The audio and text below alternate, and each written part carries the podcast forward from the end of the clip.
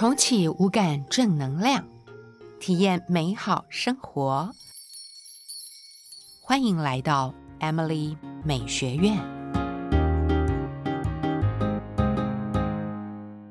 嗨，我是 Emily，一位跨界艺术家，在二零一五年创办了 Emily 美学院，传递生活美学的理念，推动节气饮食、心灵美学。以及形象管理，在节目里我会和您分享生活美学大小事，邀请您和我一起重启五感能量，体验美好生活。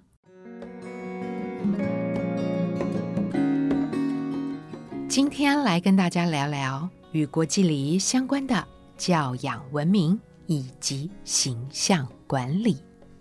最近呢，疫情趋缓。大家呢都开始做国际移动，包括了旅行、公务、开会，渐渐的频繁起来。世界很大，大家因为有文明、有礼节而彼此尊重。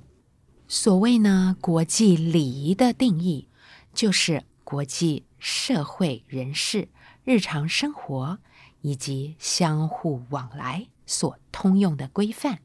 这些规范呢，行之有年，大部分是根据西方国家的传统礼俗、习惯以及经验呢，逐步的演化而来的。从所谓的餐桌礼节、宴会礼仪，以及跟旅行相关的各个不同国家的风俗民情，还有包括厕所的文明，男性。女性的相互尊重，东西方文化的差异，还有不同宗教之间的礼节以及民俗。所以呢，我们到了不同的国家、不同的文化、不同的宗教领域，我们都必须入境随俗。这个时代呢，很多人都喜欢接地气。那接地气。在地化的过程呢，常常一个不小心就过了头，成了低俗。我是觉得随性自在蛮好的，但绝对不要成了扰人以及随便。这个随性以及随便、接地气以及低俗，这之间的界限就在于礼节的文明程度。接下来呢，想跟大家分享一些小故事。有一个长辈呢，最近到了一个特别的国家，去做了一个旅行。到这个国家的旅程呢，是一个高品质的团体行程。跟我的这位长辈呢，参加同一个团的，呃，两位女性呢，一进海关就被盘问关于。他们随身携带的安眠药，因为呢有睡眠障碍的人出国旅行更需要优质的睡眠、足够的睡眠，所以呢安眠药呢是他们的必备圣品。可是呢，在这个特别的国家，安眠药是有违禁成分的。于是呢，这两位女性团员就在海关被盘问了许久。那这两位女性团员呢，并没有意识到，她们走进了不同的国家、不同的背景、不同的文化以及不同的法律，所以他们的态度呢，由不耐烦而转变为傲慢无礼。不但没有处理这个问题的 IQ，就连 EQ 也荡到了零分。于是呢，他们就被请到了海关的小房间来审讯，甚至呢，这个国家的海关官员连领队都不让他进入，因为在这个国家呢，英文是不甚管用的。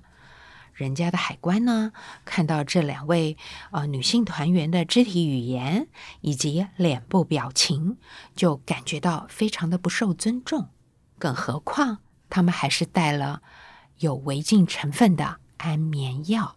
那话说呢，我的长辈也带了一包长期必须服用的药物，但是呢，他之前就已经请台湾的医师开了英文的证明，就是为了避免出国遇上了这样的尴尬情势。结果呢，这两位女性团员竟然给拘禁了起来。领队非常着急，他决定留守，要设法透过中国大使馆协助说明。而同团的其他团员们呢，就跟着当地的导游继续走他们的行程。其中一位女性团员呢，她的先生是跟着一块儿去的，是夫妻同游，却也没有留下来担忧他的太太，就很务实的呢，跟大伙儿一块儿去玩了。过了五天呢。这两位女性团员呢，才给放出来。恰巧是中秋节的前夕，中国大使馆呢还给全团送上月饼压压惊。我的长辈说呢，《红楼梦》这本书里面有句话，形容这件事特别贴切，叫做“尴尬人难免遇上尴尬事”。在这个故事里面呢，我觉得我学到了四个重点。第一个呢，人遇到了尴尬事，就不能只检讨别人，也不能怨天尤人，得先反省自己是不是一个尴尬之人。这里所谓的尴尬呢，包括了自己的外形、态度、修养以及言行举止。第二个重点呢，就是。出国旅行，尤其到了英文无法沟通的国家，无论是自由行或者跟着团体行动，许多文件还是得要备妥，包括长期用药、医师处方、欧盟免签证的文件，最好都准备齐全。第三个重点呢，是夫妻本是同林鸟，大难来时。各自飞，别以为先生是天，一定会全然的支持咱们。自己先要有修行，才能够让夫妻、家庭以及人际互动更和谐。第四呢，出国如果遇上了突发事故，找中国大使馆，服务快又好。身为万物之灵的我们，很幸运的。就是能够从别人的故事里自省以及学习，别让自己成为尴尬人。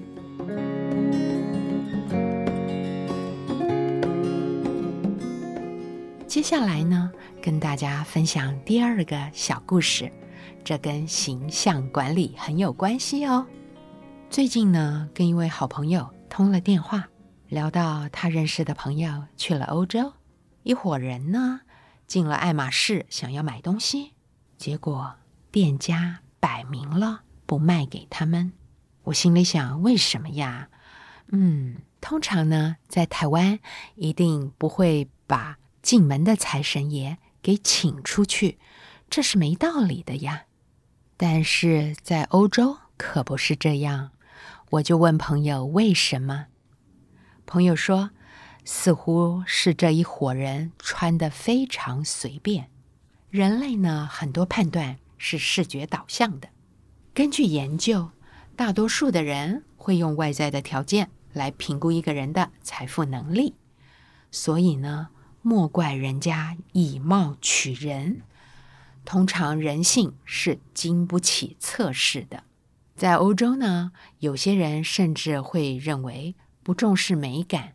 就会毁了爱马仕这个品牌，所以打扮得体重不重要？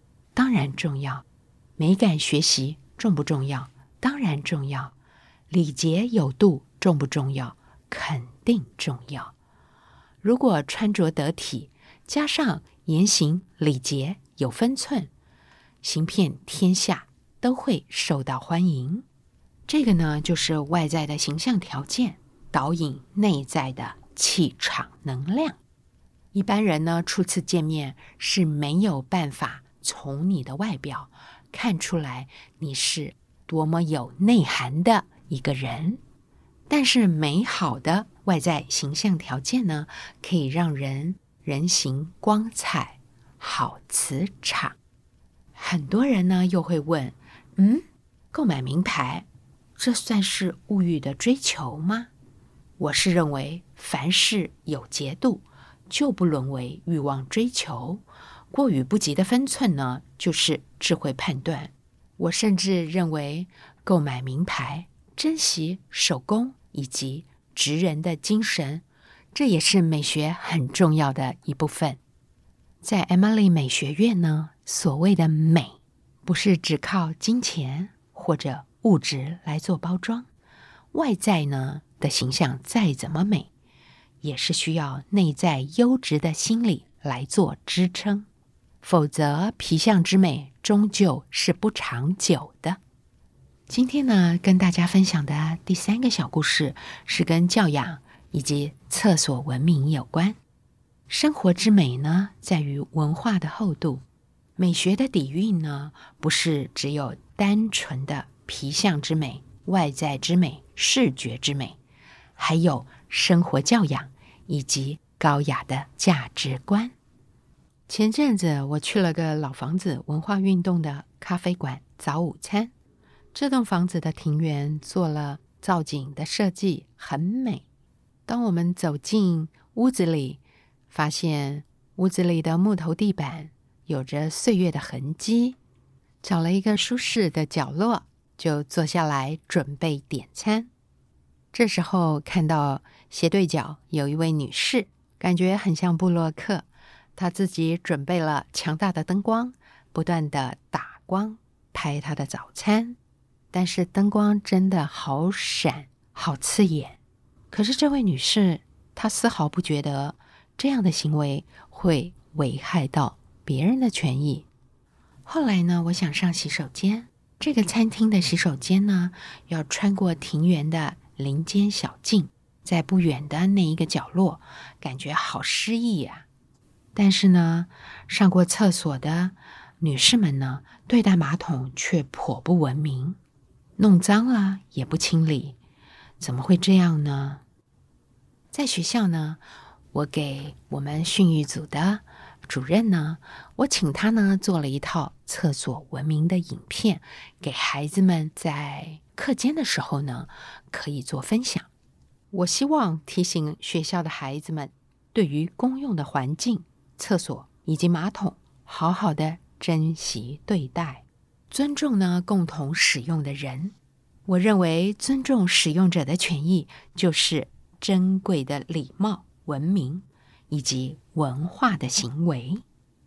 在我们台北维格学校的厕所呢，我是不但有鲜花的装饰，以及呢每一间厕所我们都挂上了水彩画。以及世界名画的复制品，这个视觉美学的引导呢，就是希望大家在美好的空间里面呢，可以好好的爱惜厕所的环境，保持厕所的卫生以及整洁。上厕所是非常私人的一件事，通常关起门来呢，你怎么对待这个厕所，怎么使用它，其实。并没有人知道，但是这是对自己的一个约束以及自我的一个礼仪。所谓呢，看不到的教养，就是在这样的细节里自我实现。今天呢，跟大家分享了入境随俗、形象管理以及教养与厕所的文明这三个小故事，希望大家呢能够借由。这三个小故事得到一些启发，并且呢，运用在自己未来的生活上。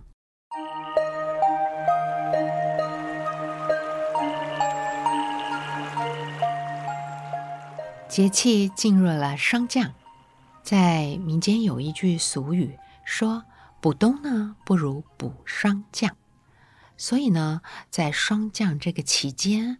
我觉得食补蛮重要的，嗯，霜降的食补呢，可以加强呼吸道的保养，还有预防感冒、肺炎，加强水分的摄取，富含维生素 B 的食物来帮忙新陈代谢，以及保护神经组织细胞，提供我们身体在即将来临的寒冬一些能量。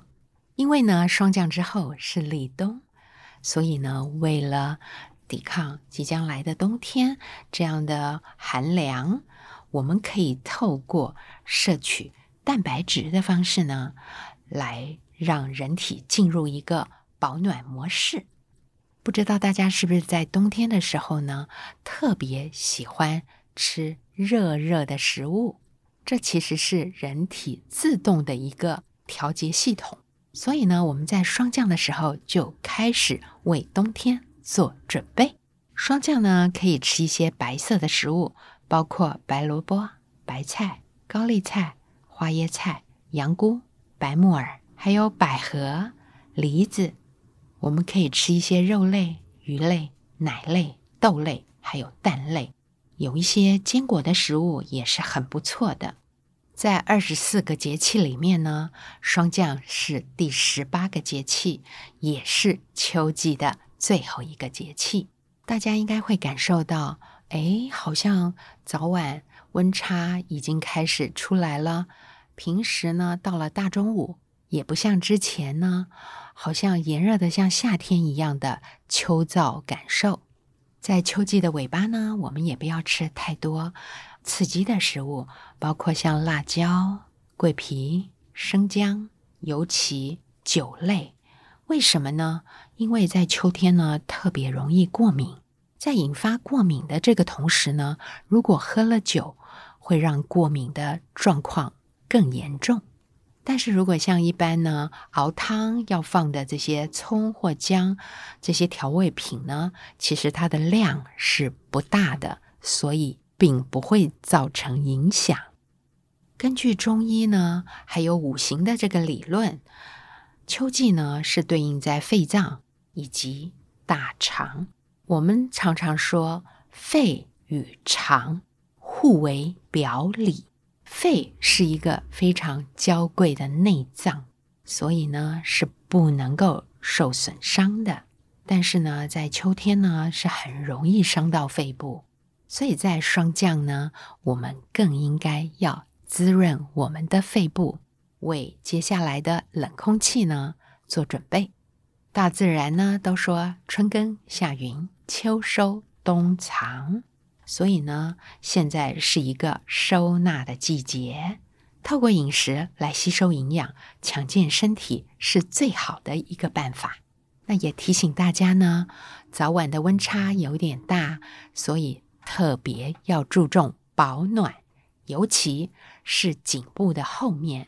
的风池、风府穴这两个穴道呢，千万不要受凉了。保护颈部呢，可以用一条围巾或者是护颈，都是很好的选择。除了颈部呢需要保暖，呃，尤其女性呢，我认为还有小腹、双脚也都需要保暖。尽量不要穿呢露肚脐的衣服啦，以及呃凉鞋，应该改穿呢球鞋啦，或者是能够包覆脚部的这些鞋子，会比凉鞋来得更好。还有呢，在秋天我们也要照顾自己的情绪，为什么呢？因为到了秋天之后，大家会发现日照的时间开始变得比较短，有的时候呢，甚至阴雨绵绵。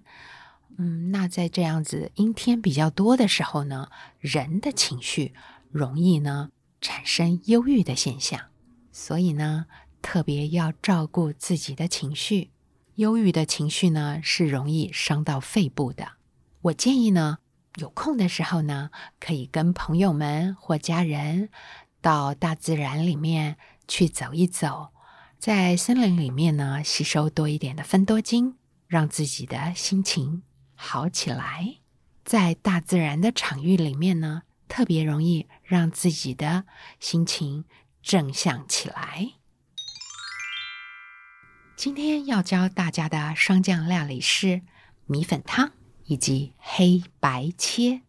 米其林必比登小吃可以在家重现。米粉汤呢，以及黑白切，我们先来说食材备料。第一个呢是猪的关节大骨一副，第二个呢，我们可以选择嘴边肉、猪舌、猪心，或者喜欢吃的粉肠、大肠都可以。再来第三项呢，就是黑白切很重要的油豆腐。第四呢，也是很重要关键的食材，就是白萝卜。第五项食材呢，就是米粉汤里面最重要的米粉本人。我们准备的呢是台式的粗米粉。接下来呢是油葱酥、白胡椒粉、葱段、姜片、芹菜以及海盐。接下来呢，来教大家料理的步骤。第一个就是洗，把食材呢洗净备用。第二个呢是烫，这个烫的步骤呢是绝对不能少的，包括了猪的关节大骨、嘴边肉、猪舌、猪心、粉肠，都需要用滚水穿烫，把血水烫掉，然后再洗净备用。接下来呢，第三个步骤也很重要，就是要腌刚刚烫好的猪大骨呢、嘴边肉、猪舌、猪心、粉肠，需要用大葱三根、姜片十片、适量的海盐以及米酒两汤匙，至少腌二十分钟。这个步骤呢，可以帮助未来的汤头入味。再来第四个步骤呢，就是熬煮。熬煮呢，是把所有的食材，包括猪的关节大骨、嘴边肉、猪舌、猪心、粉肠、粗米粉、油豆腐、萝卜，全部放入锅中，加入滚烫的开水，熬煮大概约九十分钟。接下来呢，就是食物好吃的关键与秘诀，特别要注意的步骤了。嘴边肉呢，要提醒大家，大约。煮三十分钟就要把它捞起来。至于猪舌、猪心、粉肠，大约是可以煮到六十分钟。那这些呢，预先捞起来的食材呢，就放凉备用。等会儿呢，需要切片摆盘。第五个步骤就是切。我们把熬煮好的猪肉、内脏、油豆腐、萝卜切好了，准备。等会儿摆盘，这里需要特别注意的诀窍在于，熬煮好的猪肉内脏最好放到冰箱，让它凉一会儿，我们再切。因为带有温度的猪肉以及内脏切起来，它的边缘会比较粗糙，并没有办法很整齐。大家可以试一试，猪肉在热的时候切，以及。放在冰箱冷了一段时间再切，大家可以来做比较，看看哪一个效果比较好。相信大家试了之后，就会告诉我说，一定是冰过之后的猪肉以及内脏切起来是比较好看的。最后就是要进入摆盘美学这个部分了，在摆盘里面很重要的。就是器皿的选择，包括米粉汤碗的选择，以及黑白切盘的选择。要把米其林台式路边摊的小吃再加雅致呈现，很重要的就是汤碗与盘。汤碗我会建议选择开口比较大、底部比较尖的陶碗或者瓷碗。陶碗呢，就是有一种朴拙的美感。瓷碗可以选择有底色比较深色的瓷碗，这样来盛装白色的米粉汤，对比会特别鲜明。盛装了米粉汤之后，最后可以撒上一些芹菜末，加一些胡椒粉。这个步骤呢，不止作为点缀，也是气味的提升，看起来不但暖心，吃起来更是暖胃。至于黑白切盘的选择，我认为可以使用深色，包括黑色、蓝色、绿色的盘子来作为黑白切盘。为什么呢？因为黑白切大部分猪肉的颜色都是属于灰白灰白的色彩，它比较接近的是五彩色。但是如果我们放在深色的器皿上面，会特别凸显。最后再加上九层塔、红辣椒丝作为点缀，就会提升它的色彩美学。在色彩学上面，黑白红绿是永远不会退流行的食物色彩。几何的结构以及色彩搭配，将会在这道路边摊小吃完美呈现。